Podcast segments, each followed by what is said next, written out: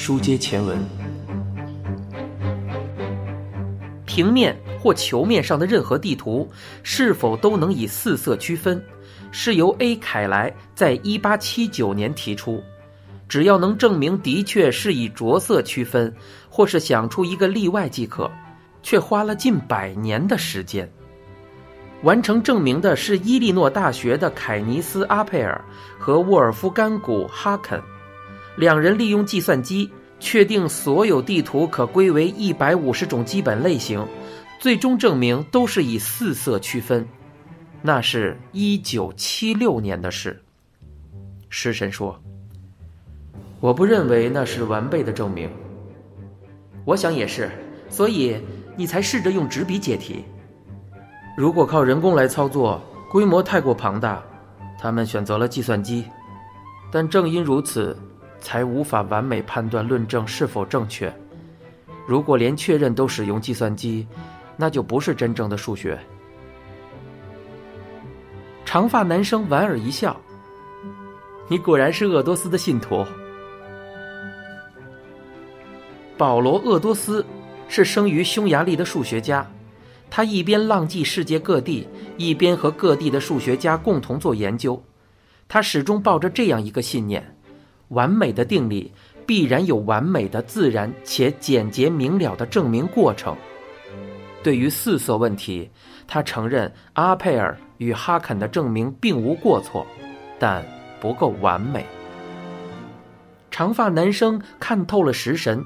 他的确是鄂多斯的信徒，他接着说：“前天，我去问教授一个数值解析问题，题目本身并无错误，但解答不够优雅，果然是印刷出了一点差错。令我惊讶的是，还有其他学生提出同样的质疑。老实说，我很恼火，我还是自恋的认为，只有我才能看出那个问题。那点小问题。”食神说到这儿，把下半截话吞了回去。以食神的本领，发现疑点乃是理所当然，连教授都这么说，果然是人外有人。这样一来，我就知道自己不是研究数学的料了。你刚才说，你想专攻物理。毕姓汤川，请多指教。他朝食神伸出手。食神虽觉此人是个怪胎，还是和他握了手。突然，他觉得有点好笑。他一直以为被人当成怪胎的永远只有自己。此后，食神和汤川虽然并无特别的交情，但碰到时必会聊上几句。汤川博学多闻，除了数学和物理，其他领域也多有涉猎。连食神暗自鄙视的文学与艺术都了如指掌。不过，食神并不确定他的知识究竟有多渊博，因为食神缺乏判断的基础。汤川也明白食神只对数学感兴趣，很快就不再提起其他话题。即便如此，对食神来说，汤川乃是他进大学以来第一个聊得来的同伴。也是第一个获得他肯定的人。后来，他们各自选择了数学系和物理系，碰面机会渐少。两学科之间的转系，只要成绩达到一定标准就会获准，但两人都不想转系。食神认为，这对彼此来说都是正确的选择，两人都选择了最合适自己的道路。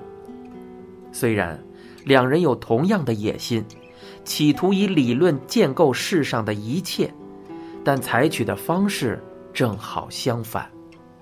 食神试图借由数学公式的推演达成这一目标，汤川呢，却从观察着手，发现问题加以解决。食神喜欢模拟推理，汤川则注重实验。虽然难得碰面，但食神仍旧不时听到汤川的消息。研二那年秋天，听说汤川发明的磁界齿轮被某家美国企业买下，食神感到相当佩服。汤川结束硕士课程后的情况，食神毫无所知，因为他自己离开了大学。就这样一别经年，任由二十多载的岁月一晃而逝。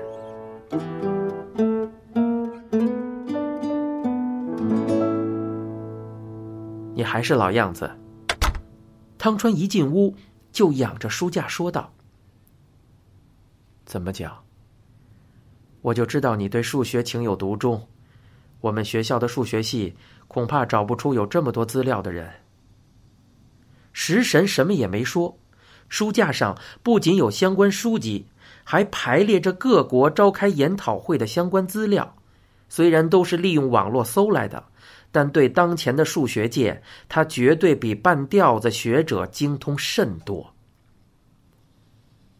食神说：“你先坐，我去泡咖啡。喝咖啡也不错，不过我带了这玩意儿。”汤川从拎来的纸袋中取出盒子，是上好的清酒。你不必这么客气。久别重逢，怎么好空手而来？我叫点寿司好了。你还没吃过晚饭吧？还没。你别这么客气。我也还没吃。食神拿起电话，翻开叫外卖的单子，看着寿司店的菜单，他不禁有几分犹豫。他总是点普通的寿司套餐。食神拨通了号码，点了特级寿司套餐和生鱼片。寿司店的店员应答时似乎很意外，这个房间不晓得有多少年没有出现过像这样的客人了。食神想到。食神一边坐下一边说道：“我还真吓了一跳，没想到你居然会来。”我凑巧从朋友那里听说了你。朋友，有这样的人。这事儿说来很巧。汤川难以启齿的抓着鼻子。警视厅的警察来找过你吧？就是那个姓草剃的。警察。食神心头一跳，但他小心的不形于色，重新看着老同学。汤川，该不会知道什么吧？汤川说：“那人和我同届。”汤川口中的话令食神颇感意外。同届，他和我都是羽毛球队的。别看他那样，也是帝都毕业的，不过他学的社会学。食神心头那团正要扩散的不安阴霾霎时消失，他回应道：“我想起来了，他当时盯着我收到的信件看。”难怪他当时那么在意“帝都”几个字。既然如此，他当时直接告诉我不就好了？汤川说：“对那家伙来说，理学院的毕业生可不是什么同学，是另外一个人种。”食神点头表示同意。一想到和自己在同一时间读同一所大学的人成了刑警，心头就升腾起某种奇妙的感受。汤川直视着食神。说道：“我听草剃说，你现在在高中教数学。啊，就是这附近的高中。你留在大学？对，我现在在第十三研究室。”汤川回答的很干脆，这应该不是装的，而是真心觉得没什么可骄傲的。食神想着，做教授，不。还在一步之外打转，上面的位子都挤满了。汤川毫不在意的说着。食神说：“你有磁界齿轮的丰功伟绩，我还以为你已经当上教授了。”听食神这么说，汤川笑着揉搓着脸颊。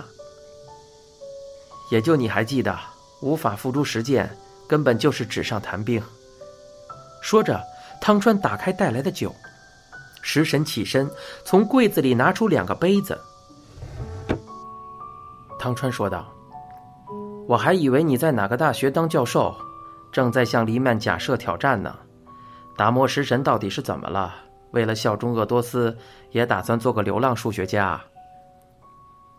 食神轻轻的叹了口气：“不是。